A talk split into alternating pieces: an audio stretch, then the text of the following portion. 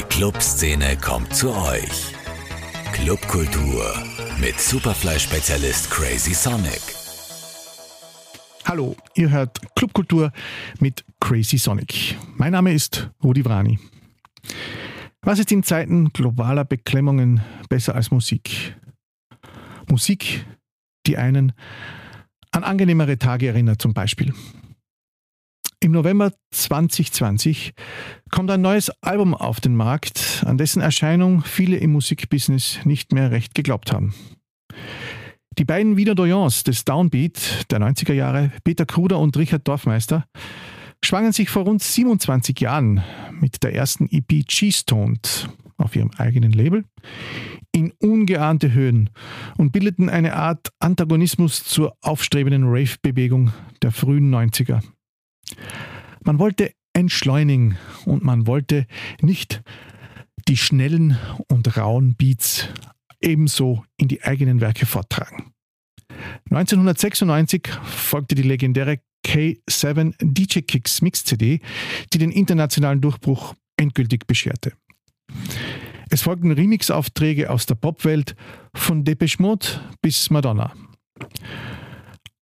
Aus anderen Zusammenarbeiten, wie etwa mit David Bowie wurde dann leider genauso wenig etwas wie mit Falco, mit dem es aber noch jenes legendäre Treffen in dessen Haus gab, das in einem Falter-Interview als äußerst pointenreiches Gespräch beschrieben wurde. 1998 kam dann das Vierfach-Vinyl KD Sessions auf den Markt, auf dem noch einmal alle Remixe und Einzelwerke auf einem kompakten Gesamtwerk neu veröffentlicht wurden. Daneben gingen die beiden aber auch ab und an Solowege. Peter Kruder etwa als Peace Orchester, Richard Dorfmeister mit dem Pianisten Robert Huber als Tosca. Beide Projekte galten als durchaus eigenständig, wenn auch nicht ganz so weit weg vom ursprünglich entschleunigten KD-Sound. Überhaupt, was definierte den KD-Sound? Eben diese Entschleunigung. Die 90er als boomendes Jahrzehnt boten immense Neuerungen, auch was digitales Produzieren anlangte. Computer übernahmen die Aufgabe der analogen Geräte, die DJs wurden Superstars und reisten um die Welt, die Disco der 80er wurde zum Club oder zum Club. Und von London bis Miami, von Barcelona bis Berlin revolutionierte sich die Ausgehkultur.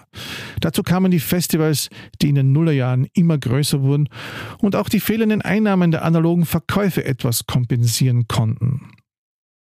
Kruder und Dorfmeister revolutionierten auf jeden Fall eine ganze Branche. Vom Downbeat, das ja definiert wurde durch Einflüsse von Bossa Nova, Funk, Jazz und Hip-Hop. Daneben folgten dann auch Ausflüge in den Drum and Bass und später in den Techno und House, ehe man sich nun mit dem neuen Album im Jahr 1995 wiederfindet. Denn genauso heißt es ja auch. Überhaupt Downbeat. Downbeat wurde natürlich dann zum Vienna Sound ausgelutscht. Man fand unzählige Compilations mit Mannerschnittenpackungen am Cover. Und es wurde auch später ein bisschen unschön zu Fahrstuhl- oder Kaufhausmusik betitelt. Café Del Mar war sicherlich dann der Höhepunkt der ganzen Downbeat-Bewegung. Und viele Tracks, auch aus Österreich, fanden sich auf diversen anerkannten internationalen Samples. Neben vielen Remix- und Soloalben schafften die beiden dann aber letztendlich doch nie ein gemeinsames Album. Die Lieblingsfrage der Journalisten war daher oft, wann es denn endlich käme. Angeblich gab es ja das eine oder andere bereits in der Schublade der beiden Künstler.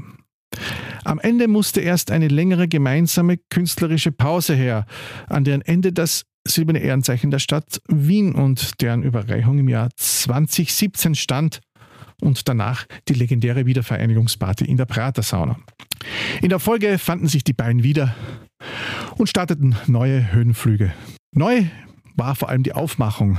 Es ging nicht mehr um das pure DJ-Set, sondern auch um die ganze Show. Die aufwendige Visualisierung und die ausgefallenen Locations wie etwa Konzerthäuser oder Theater. Die meisten Shows sind extended, beginnt meistens bei drei, endet bei auch bis zu acht Stunden, wie wir später hören werden, und ist live. DJ-Sets der beiden Wiener 90er gibt es, wenn, dann nur noch einzeln und zu ganz speziellen Anlässen. Interviews gaben sie früher eher selten und waren meist ein bisschen kurz angebunden. Mittlerweile jedoch hat sich das auch geändert, denn es gibt ja viel zu erzählen. Und bei mir sind jetzt Peter Kruder und Richard Dorfmeister. Hallo. Hallo, hallo. Hallo, Servus. Der Grund, warum ihr hier seid, ist, weil ich euch eine Frage stellen wollte, die ihr ja schon oft gestellt bekommen habt und extrem gerne habt. Äh, und zwar, when is the album coming? Als man euch nämlich in den 90ern gefragt, habt, äh, gefragt hat, when is the album coming, habt ihr gesagt, äh, soon. In den Nullerjahren hat es geheißen, ähm, not sure. Frei übersetzt nach Peters Lieblingssatz, schauen wir mal. Und dann in den Zehnerjahren hat es irgendwann einmal ganz kurz geheißen, wahrscheinlich nie. Aber jetzt stelle ich die Frage nochmal, when is the album coming? Die Album is coming on the 13th of November, am 13. November. Und es hat den bezeichnenden Titel 1995. Richard, magst du mir mal ein bisschen äh, darüber erzählen, was es mit dieser Zahlenanfolge mit dieser magischen Zahl 1995 zu tun hat. Genau. Tatsächlich war es so, dass wir letztes Jahr bei einer Listening Session auf die alten Dubplates, Testpressings gestoßen sind, die wir eben in dem Jahr 95 gemacht haben von den damaligen Tracks, äh, die im Zuge der G-Stone EP entstanden sind. Das sind ähm, äh, alles Original Tracks. Das war also quasi die Zeit vor unserer Remix-Periode. Und ähm, ich habe das unlängst mal als die, äh, als die pure Phase, die pure Phase betitelt, was auch stimmt, weil damals wahrscheinlich die Zeit war, wo man am wenigsten abgelenkt war von anderen Dingen. Und dann haben wir diese Testpressings gehört und befunden, dass es jetzt an der Zeit ist, oder sagen wir so, genau die richtige Zeit ist, das rauszubringen, weil vor einigen Jahren hat man es nicht gemacht und in zwei, drei Jahren würde man es auch nicht mehr machen. Insofern, now is the time. Es gab ja die Pharma, dass es schon einige Lost-Albums in den Schubladen von Kruder Dorfmeister in den diversen Studios gegeben hat. Peter, stimmt das oder sind das Gerüchte? Super finde ich einige. so als hätten wir schon einige Alben äh, gemacht. Äh, wir haben immer wieder Musik gemacht. Äh, man hätte wahrscheinlich daraus irgendwelche Alben machen können. Das hat sich halt zu keinem Zeitpunkt jetzt ergeben bis zu dem jetzigen.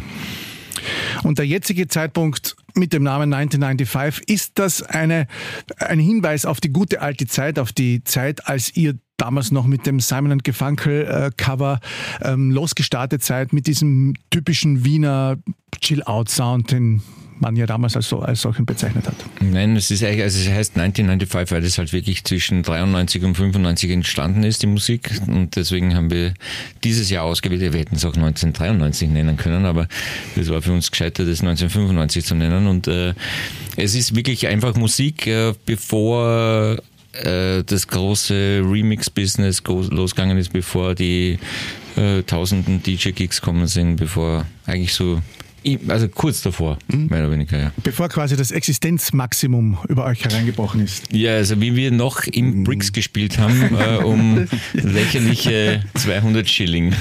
Nein, eine, eine Null müssen wir dranhängen, aber es war tatsächlich, das können wir glaube ich heute verraten, es waren glaube ich tatsächlich 2000 Schilling im Bricks. So lange kennen wir uns schon. Dann ist es steil bergauf gegangen und Schuld waren, äh, Schuld natürlich verantwortlich dafür, zeichneten diese viel ähm, betitelten Remixe und da gab es natürlich einige Door-Open Entrepreneur.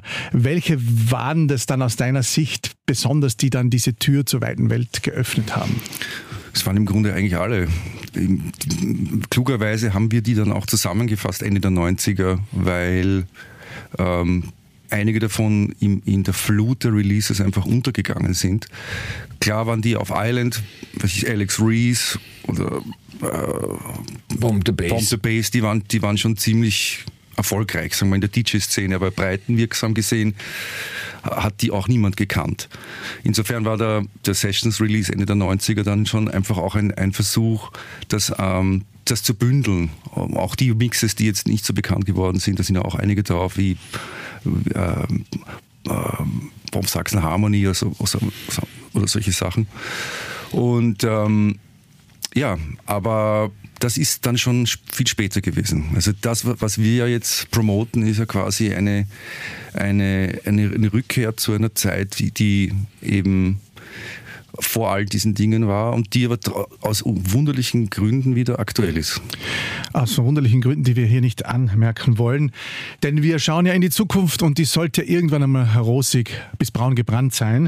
Äh, aber wenn, wenn ich nach, euch nach den Remixen frage, dann hätte ich mir jetzt vielleicht wie aus der Pistole geschossen Depeche Mode erwartet. Den kennt ja wirklich jeder. Weniger bekannt war zum Beispiel dann die Madonna-Remix. Vielleicht, weiß ich nicht. Ähm, da gab es aber diesen legendären, diese legendären Dub-Version äh, von dem Madonna-Remix, der ja dann nur unter der Hand vergeben wurde. Äh, wie, wie, wie war das dann damals eigentlich? Wart ihr mit dem Madonna-Remix selber nicht so glücklich? Nein, wir waren, eh, wir waren eigentlich mit dem Madonna-Mix total glücklich. Wir waren nur nicht glücklich, dass sie das Instrumental nicht veröffentlicht hat.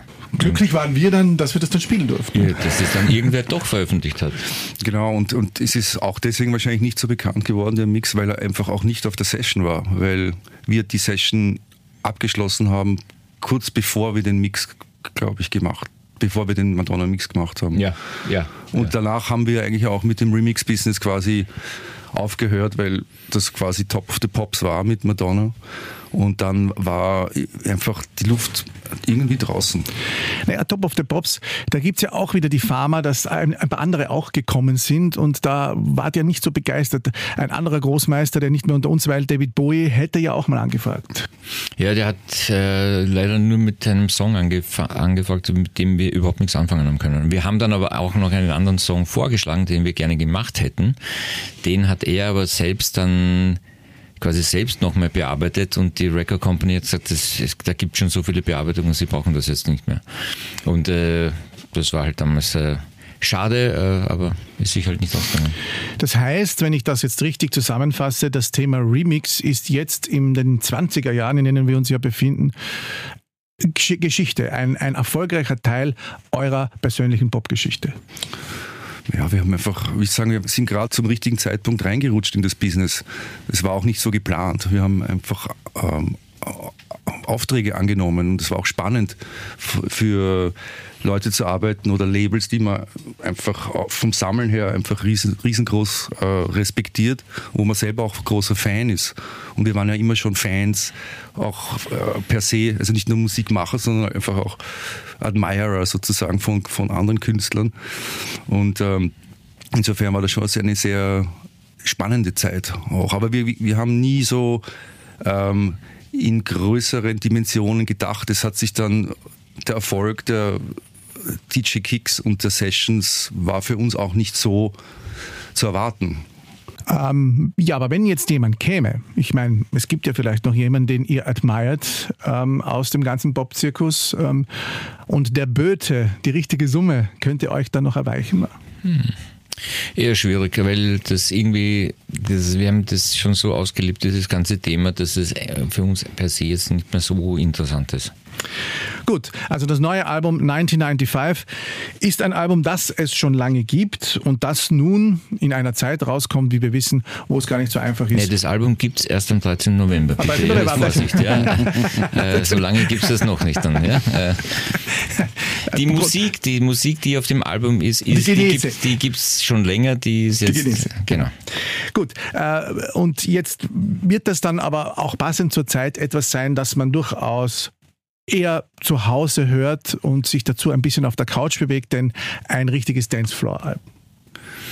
Du kannst dich auch im, im, Schlafzimmer bewegen, kannst auch baden dazu. Es ist, also unsere Musik ist ja vielseitig einsetzbar. Also jetzt würde ich das jetzt nicht auf die Couch beschränken. Ganz ehrlich, das ist mir ein bisschen zu wenig. Gut.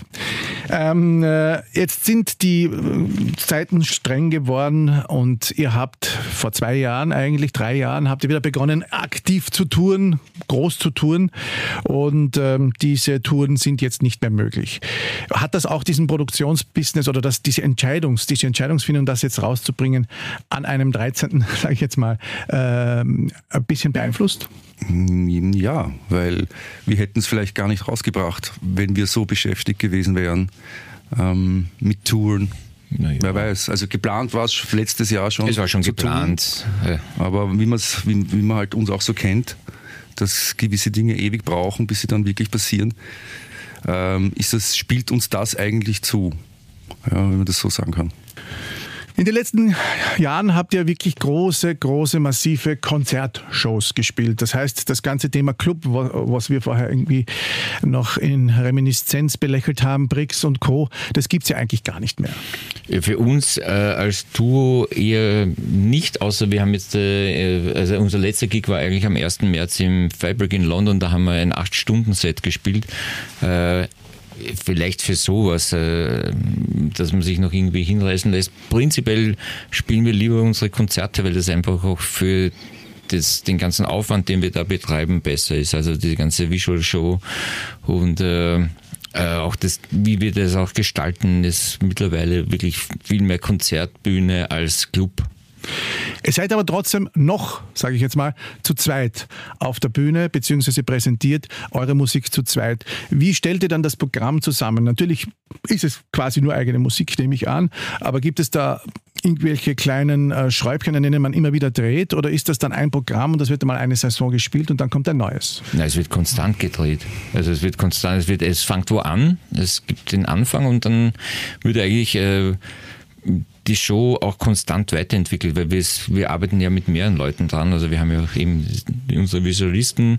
Äh, wir merken dann auch, wie, die, wie sich die Show spielt. Äh, dann wird die ganze Show umgebaut, dann werden Teile verschoben, dann wird Musik weggelassen, hinzugebracht, anders aufgelöst und unsere Show muss sich jetzt, wenn man vom, von der Macher sich vorstellt, ist, dass wir, Richard und ich, wir teilen uns die Songs auf. Also wir spielen die Songs immer gemeinsam und der eine spielt dann Vocals und Chords und der andere spielt dann Beats und, und es geht dann immer so hin und her und äh, löst sich dann so über die, diese zwei, drei bis drei Stunden, also die letzte Show war immer drei Stunden, äh, dann irgendwann mal auf einfach hin. Und was passiert dann bei einer 8-Stunden-Show? Bei einer 8-Stunden-Show war DJing, war reines DJing. Also da, da kamen auch, äh, kamen auch andere Tracks. Ja, ja, ja, ja. Ähm, die Visuals waren immer ein prägender Teil eurer großen Shows. Und wir haben ja unseren gemeinsamen Freund Fritz Fitzke in tiefer Erinnerung, ähm, der ja leider auch schon von uns gegangen ist. Jetzt habt ihr seit Jahren immer wieder neue Visual Teams. Was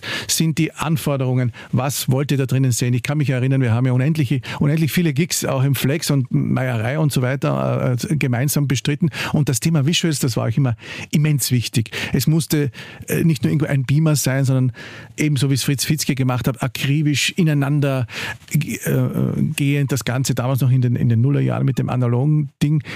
Wie, was wollt ihr da drinnen sehen? Wie soll das ausschauen, dass das eure äh, kritische Künstlerseele befriedigt? Es soll einfach gut ausschauen, es soll uns gefallen, es soll, es soll unserem Geschmack entsprechen und, und sich entwickeln, im Idealfall mit einem Partner, der uns versteht. Damit geht's, dadurch geht es nämlich auch leichter und schneller. Ähm, ansonsten ist es genauso wie ein, ein, ein, ein Grafikcover zu designen. Es ist eine Zusammenarbeit immer mit jemandem. Und je besser man sich versteht, desto easier ist es. Ähm, und wir glauben einfach auch an, an die Kraft von, von Licht und Musik live. Also jetzt nicht nur Projektionen, sondern eben auch Lightshow ist ein großer Teil der mhm. Show, finde ich sehr wichtiger Part. Und so ist es am Reißbrett, klingt das relativ einfach. Man macht einfach ein Set und dann macht man die Videos und dann macht man ein bisschen Licht dazu und das geht dann schon. Aber es stellt sich dann heraus, dass dass der Selektionsprozess per se schon mal schwierig ist, weil man erstens mal muss, muss, man, muss es uns beiden gefallen und dann wird, wird wirklich jede Sekunde abgewogen. Ähm, ist das jetzt der richtige Ort dafür? Ähm, passt das äh, im, im, Aufbau? Hat das, hat das ein, auch einen Groove oder ist es, ist es zu statisch? Ähm, ähm wie erzählt sich die Geschichte weiter? Wie hält das wirklich dann auch so lang? Ähm, also die drei Stunden hat es dann schon ausgehalten. Aber ich glaube, dass wir in Zukunft wahrscheinlich eher eine zwei Stunden schon anpeilen werden, um das noch mehr zu verdichten, die, die, äh, die, die Story. Aber das Schöne ist einfach, was, wir haben damit in den frühen 90ern schon angefangen. Wir waren ja, glaube ich, einer der ersten oder wahrscheinlich überhaupt der erste DJ-Act, der mit einem Visualisten um die Welt gefahren ist. Deswegen weiß, kennt man das von uns und man kennt das auch auf der ganzen Welt und die Leute erwarten das auch ein bisschen von uns. Und natürlich erwarten die Leute auch immer, nachdem sie die letzte Show gesehen haben, dass die nächste Show natürlich noch besser wird. Und das ist natürlich auch ein, ein immer ein Ziel von uns, dass wir uns weiterentwickeln und natürlich auch was anbieten, wo die Leute dann auch wieder mit offenem Mund nach Hause gehen und vollkommen begeistert sind und, äh, und sich schon aufs nächste Konzert wieder freuen. Und deswegen ist auch ähm, jetzt in der Corona-Phase ähm, virtuelle Shows so schwierig in meinen Augen, weil, weil ich, wenn ich nur an irgendeinen Auftritt von uns denke, an irgendeine Show, dann spielt einfach die, das Publikum wie ein Instrument mit, weil weil der Effekt gehört einfach dazu und motiviert die, die Künstler genauso wie die Visualisten und die Licht, Lichtmenschen und uns und, äh, und, die, und, und das Publikum motiviert sich dadurch auch. Es schaukelt sich dadurch auf und, und das lässt sich einfach nicht virtuell erstellen. Man müsste das Publikum auch virtuell rein, rein beamen, mhm. aber das lässt sich so nicht machen. Gibt es dann in diesen Show, äh, äh, Visual Shows auch so private Sachen von euch, die dann zerlegt werden, weiß ich, Fotos aus der Kindheit oder so? Nee, nee, nee, nee. zum Glück bist du nicht unser Visualist. Blendende Idee. gut. gut. Ich muss, mich, ich muss mich fassen. Das heißt aber, ich verstehe, das richtig ist, werden auf die Orte, wo diese Konzertshows stattfinden, dann auch immer wieder die Visual Shows zuge, zuge, zugeschnitten. Ja, äh, erstens das und, und zweitens haben wir dann auch noch äh, einen ganz großartigen Lichtmann mit uns äh, den Gerd Schneider. Und der ist ein, ein, ein Magier, in dem die Räumlichkeiten äh, stimmungsvoll auszuleuchten. Die Räumlichkeiten eurer Shows waren in den letzten Jahren jetzt eben nicht mehr die Clubs, sie, ausgenommen jetzt mal die Fabric, die natürlich riesengroß ist, sondern es waren so ähm, erlauchte Plätze wie das Wiener Konzerthaus zum Beispiel, äh, diverse Theater und sonstige ähm, Dinge. Gibt es da so eine oder zwei Wunschlocations auf der Welt, wo ihr sagt, ihr möchtet da so à la Circle und Co. mal spielen und das dann wirklich ähm, genießen und mit euren Millionen Fans? Es gibt ganz viele Arenen, die interessant sind, Open Air, äh, ähm, so ähnlich so wie die Hollywood Ball in dem Stil. Da gibt es einige in Amerika. Und die sind natürlich groß und das muss man auch füllen. Wir haben auch äh, nachgedacht über Schönbrunn als, als äh, magischer Ort, wie du das gesagt hast. Ähm, aber das sind natürlich alles ähm, Logistiken, die man auch stemmen muss, können muss. Ansonsten wäre natürlich Schönbrunn keine schlechte Sache, glaube ich. Ja, das habe ich mir auch schon öfter gedacht. Und vielleicht erleben wir das ja noch einmal. Vielleicht dürfen wir das alles noch einmal erleben. Jetzt ähm, haben wir gerade ein bisschen über das DJing gesprochen. Das hat euch natürlich immer begleitet, getrennt. Es gibt ja auch eure äh, Solo-Projekte. Jetzt fange ich vielleicht mal da an. Peter und Richard, ihr habt ja auch noch nebenher eure äh, Solo-Projekte laufen. Bei dir war es das Peace Orchester, soviel ich weiß, ein Album. Und bei dir gab es Tosca, soviel ich weiß, fünf Alben. Mindestens. Mindestens. Gehen diese Wege weiter? Äh, ich, wenn irgendwie Zeit dafür ist, äh, ja, sicher. Äh, wieso nicht? Also wir machen ja dauernd Musik und schaffen dauernd was. Nur jetzt im Moment ist, äh, also die letzten zwei Jahre war also keine Sekunde Zeit, irgendwas anders zu machen als aus. Als ich glaube auch, also wenn man, wenn man ein wenn man ein Ding macht, dann muss man sich auf das auch voll konzentrieren. Also man kann sich, glaube ich, schwer vierteilen und versuchen dann nebenbei noch das und, die und jenes und das Projekt auch noch und so. Das wird nicht funktionieren. Also man kann vielleicht so kleine Mixes machen oder irgendwelche kleinen, kleinen Jobs, das geht. Aber, aber Fokus ist schon, ist schon das, das, äh, das KD-Projekt, weil weil das einfach auch noch nicht wirklich ausgeschöpft ist. Das, da waren wir gerade am Weg. Ja, und, und wären jetzt auch schon einen Schritt weiter, wenn Punkte, Punkte, Punkte. Ja, Punkte, Punkte, Punkte. Aber Gott sei Dank gab es unter die Punkte, Punkte, Punkte dann den großen Schlusspunkt. Und es ist jetzt wieder soweit, dass ihr hier seid und das neue Album da ist. Wenn ich jetzt eben diese alten Shows aus der Brix-Zeit jetzt gerade hernehme, da habe ich mal unlängst wieder mal ein Tape angehört, da hast du noch Mark the 45 King gespielt, äh, zum mhm. Beispiel. Und dann gab es eben diese Brazil New Jazz Phase, dann gab es die Drum and Bass Phase, dann gab es die House Phase, dann gab es auch eine Techno Phase. Und ähm, wie, wie, wie ist das jetzt, wenn ihr sozusagen ähm, noch auflegt? Ist das dann, gibt es da so noch Lieblingsmusik oder, weil die letzten Shows von dir wiederum, Peter, habe ich ja gehört, da hast du dann sehr poppig wieder gespielt, so zugänglicher. Gibt's, oder, oder sagst du, du teilst dich da ein, je nachdem, wie du da drauf bist? Es ist immer ein bisschen die, eine Momentaufnahme, aber ich muss sagen, im Moment äh, wirklich muss man sagen, gefallen mir, gefällt mir Disco viel mehr als Techno. Also das, ist aber jetzt ganz eine persönliche Präferenz. Also weil einfach Techno habe ich, das, da hat sich für mich nicht so viel verändert und im Disco finde ich, da, da finde ich jetzt gerade so viele interessante Sachen, weil, weil diese Edit, dieser Edit-Wahnsinn, der da um die Welt geht, ist einfach äh, großartig. Also das, das, äh, und ich finde auch, ich auch gut, dass die, dass man auch das junge Publikum äh, dahingehend ein bisschen educated, dass da auch eine, eine Vorgeschichte gibt zu dem, wo sie, wieso sie da jetzt tanzen in einem Club. Bist du ident mit dieser Meinung? Ähm, ja, also, ja, ich immer so auch ich versuche einfach so alle meine Lieblingsgenres zu pflegen in, in, in, in, meiner Datenbank quasi. Und da kommt dann auch wieder ein bisschen Disco vielleicht dazu.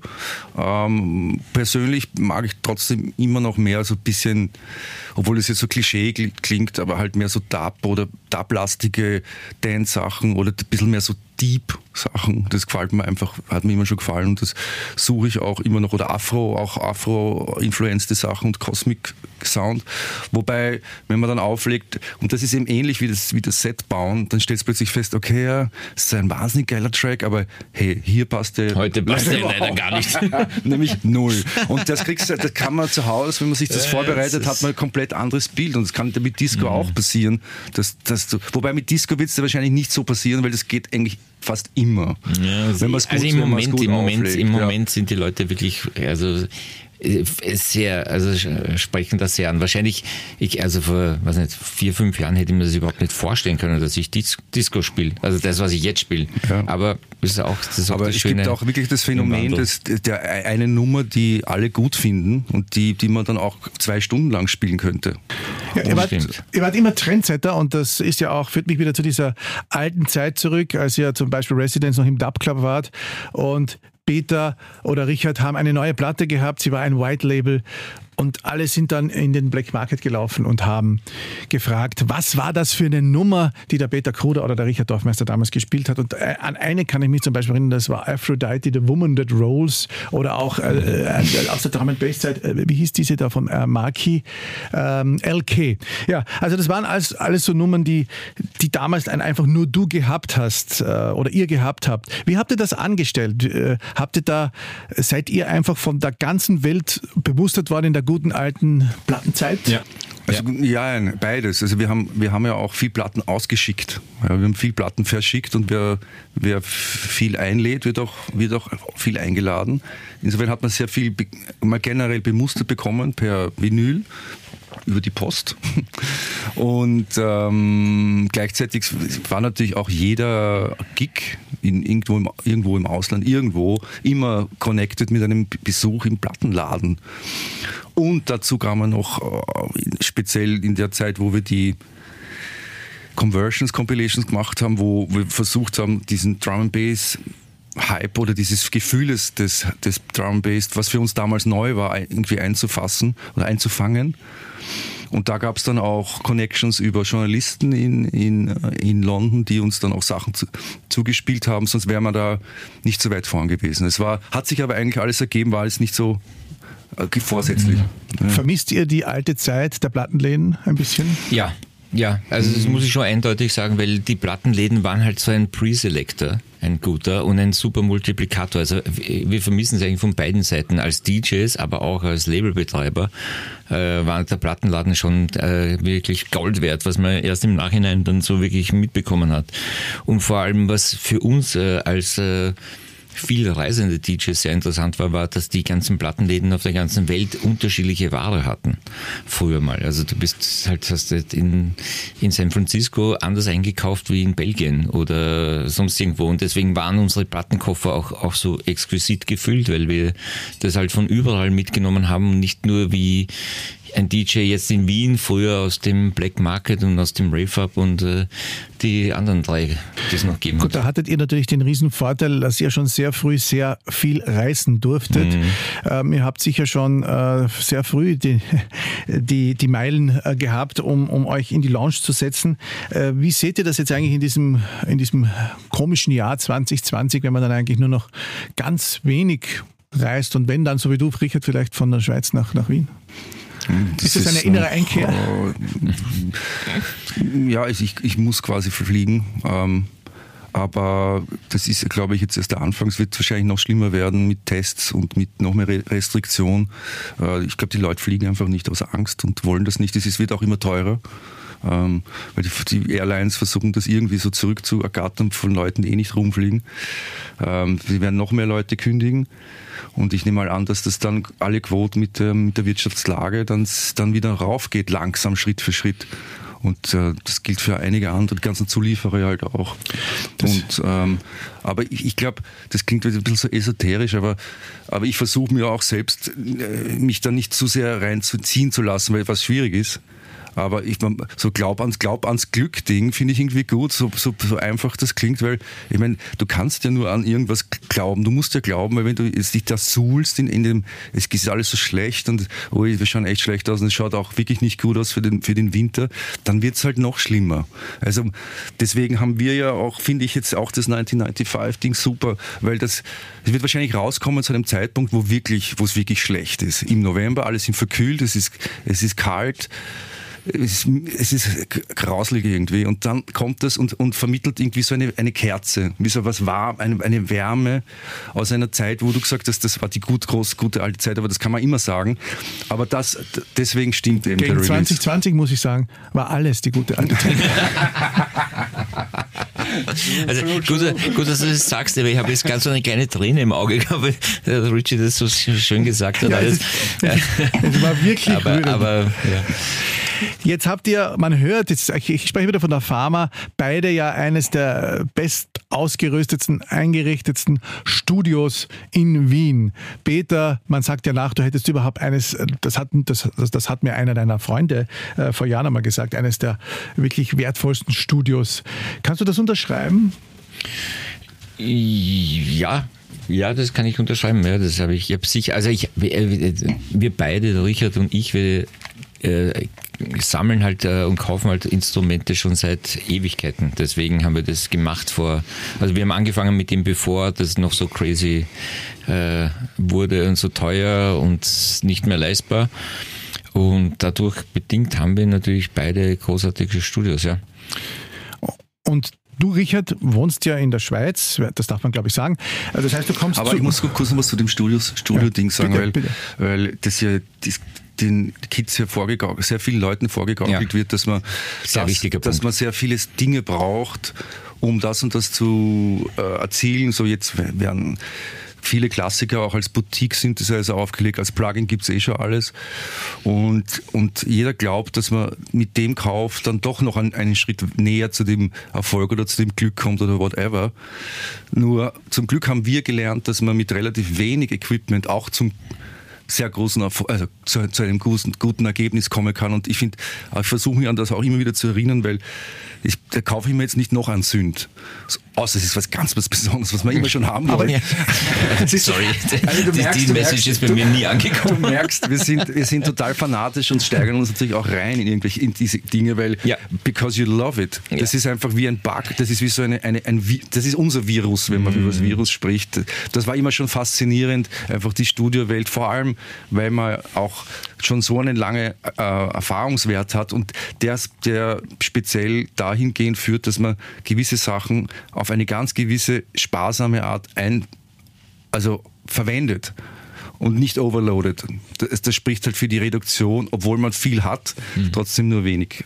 Aber, Aber man muss, entschuldige, dass ich ausführen darf, man muss jetzt auch sagen, zum Beispiel das Album, was jetzt rauskommt, ist gemacht mit zwei Archive-Samplern und einem kleinen Mischpult, was nichts gekonnt hat, als außer Höhen und Bässe hineinzudrehen oder wegzudrehen. Also das muss man auch sagen, dass die, äh, wir haben das damals äh, mit den minimalsten Mitteln gemacht und das hat auch total gut funktioniert. Und diese, diese Reduziertheit äh, macht dich halt auch sehr kreativ, das muss man schon auch sagen. Das heißt, man kann sich das wirklich so vorstellen, wie das damals auch in vielen äh, Musikzeitschriften immer wieder geschrieben wurde. Ihr lagt auf dem Bauch im Bett, vor euch lagen dass ihr die, die Füße nach hinten verschränkt mhm. und habt dann das äh, gemacht als Bett Bedroom Producer? Naja, also vom Bett ja. aus ist es ein bisschen schwierig zu arbeiten, aber, aber, aber nein, es, es, war nicht, es war nicht viel mehr und wir haben jetzt gerade, äh, wir arbeiten jetzt gerade an einer speziellen Box für den Release, ja, wo eigentlich die drei Hauptinstrumente äh, äh, als Posters abgebildet sind, sondern das war ein Atari-Computer, ein Arcade-Sampler, eine, eine Record, ein Record-Case also, und ein Wurlitzer-Piano. Und das war's eigentlich. Und äh, im Prinzip finde ich das irgendwie super und wir sollten wieder so arbeiten. Leo Hillinger besitzt ja angeblich 18 Rennräder. Wie viele Synthesizer besitzt du, Richard? Ehrlich gestanden, ich habe sie nicht gezählt und ähm, ich könnte auch sehr gerne auch wieder noch mehr haben, aber auf der anderen Seite ähm, mir geht es überhaupt nicht um die, um die Quantität at all. Ich, ich, ich weiß, dass jeder Synthesizer ist wie so ein, ein, wie ein neues Haustier. Das, du, musst das, du musst es streicheln und du musst es füttern, du musst, das, du musst, du musst, du musst eine Beziehung aufbauen. Ja? Und dann, dann, dann dann funktioniert das. Es gibt, es, ich habe das noch nie erlebt, dass man äh, so ein Kastel andreht und es, es ist alles gleich, es funktioniert alles super. Sondern es braucht immer ein, ein, außerdem sind das ja nur Quellen. Das sind ja nur Soundquellen, genauso wie die Sample-Soundquellen waren, die man ja dann auf abhängig von seiner eigenen Kreativität eben weiterverarbeitet. Und das führt zu einem, zu, zu was Guten. Ja. Plattensammlungen, habt ihr jemals von euren Plattensammlungen irgendwas verkauft? Peter? Nö. Nö. Ich habe den Fehler nur einmal gemacht in meiner, mit glaube ich 16, wo ich ein paar meiner Kindheitsplatten verkauft habe, die ich mir dann 10 oder 15 Jahre später wieder nachgekauft habe. Also Darf man fragen, wie viel du Platten besitzt? 25.000, 30.000, so irgendwas. Das heißt, gemeinsam mit dir, Richard, wahrscheinlich geht es Richtung 40, 50. Hm, wahrscheinlich, ja. ja. Und das wird irgendwann einmal in einer Stiftung einfließen, nehme ich an. Schauen wir mal, äh, schauen wir mal. Wir spielen ja noch wie wild. Also. Ja, genau. Ähm, aber rekordet ihr dann das, äh, ähm, äh, digitalisiert ihr dann die Platten? Ja, wenn ich, ja, ja. Also, ja, ich höre zum Beispiel jetzt gerade ist nicht viel so Anfang der 90er äh, Maxis und so. Äh, die, das gibt es alles überhaupt nicht. Das gibt es weder also irgendwo digital oder sonst irgendwo. Also, und das mache ich jetzt gerade. Ja. Wir kommen langsam zum Ende. Ähm, ich wollte jetzt noch einmal äh, wissen, wie dieses Album, das ja jetzt rauskommt, 1995, denn so euren Fans beschreiben würdet. Was ist es? Was, was kann man erwarten, wenn es dann rauskommt? Um, ähm, das sollen die Fans machen, bitte. Die machen, machen, die Fans ja eh. Also wir haben, wir haben ja den einen, einen Johnson-Track als, als erste Single eben rausgebracht. Und, Wird und, auch auf Sender schon gespielt. Ja, und ähm, äh, viele haben auch geantwortet in dem Sinne, als wäre das für sie neu äh, als wären das neue Tracks. Sie haben das als gar nicht als alte detected, sondern als, als neue Musik wahrgenommen und das fand ich ein super Kompliment irgendwie. Ähm, hatten wir schon öfters diese, diese Art von Response. Vielleicht ist es auch besser so, es als, als Neues zu sehen. Und ähm, ist auch egal. Ein, viele erkennen das als neu und manche glauben, wissen oder nehmen es als alt wahr. Ja. Es gibt ja euch ja schon so lange, dass es jetzt wahrscheinlich eine Generation gibt, die ja wirklich die Anfänge nicht mehr mitbekommen hat. Das heißt, für die ist es definitiv neu und die Alten sollen herumgranteln, wenn sie wollen. Ich glaube, es ist großartig, dass das das Album endlich gibt. Ähm, ich würde gerne noch wissen, wird ihr es irgendwann einmal oder habt ihr mal irgendwie so Collabs geplant, Kollaborationen mit irgendwelchen bekannten Musikern, äh, Artists, sonstigen oder ist das also ich kollaboriere mit Richard Dorfmeister, das reicht mir. Gut. Ein wunderbares Schlusswort. Es hat mich wirklich sehr gefreut, dass ihr Zeit gefunden habt. Äh, gebt ihr eigentlich jetzt lieber Interviews als damals noch in den 90ern? Äh, was sehr interessant ist, dass wir jetzt gerade durch, durch diese Interviews ein bisschen so Geschichtsaufarbeitung machen und das ist für uns beide eigentlich sehr unterhaltsam. Ich war ja mal bei einem dabei, da waren wir in Salzburg und das war nicht sehr ergiebig, glaube ich, für den Gegenüber, für den Journalisten, weil ihr habt immer sehr einsilbig geantwortet. Das war ja früher so ein bisschen das Marken sein, oder? Mm, ja. Ähm, ja. Nein, ja, ja. Ja, auf das können wir jetzt auch eingehen, aber ich, ja. ich, es, hat sich, es, ist, es ist jetzt gerade wieder anders so. Gut. Mit der Weisheit der Zeit 2020 wünsche ich euch alles Gute. Vielen, vielen Dank für den Besuch. Ähm, viel Erfolg für das Album und für das nächste Jahr, dass es wieder viele Touren und viele Festivals gibt, die ja heuer alle verschoben worden sind und die hoffentlich dann nächstes Jahr nachgeholt werden. Und vielleicht sieht man Kuder und Dorfmeister einmal eines Tages im Schloss oder vor dem Schloss, Schönbrunn oder vor der Gloriette, wo auch immer.